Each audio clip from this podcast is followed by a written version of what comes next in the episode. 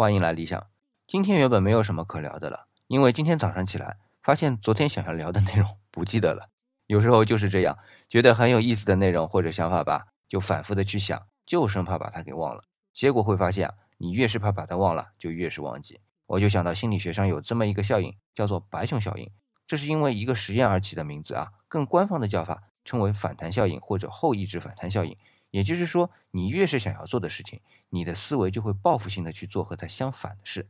关于类似的解释啊，还有一种理论称为认识溢出，就是当一个事物你已经很熟悉了，非常熟悉的时候，再让你去识别，突然之间你会不认识它，或者总认为它是错的。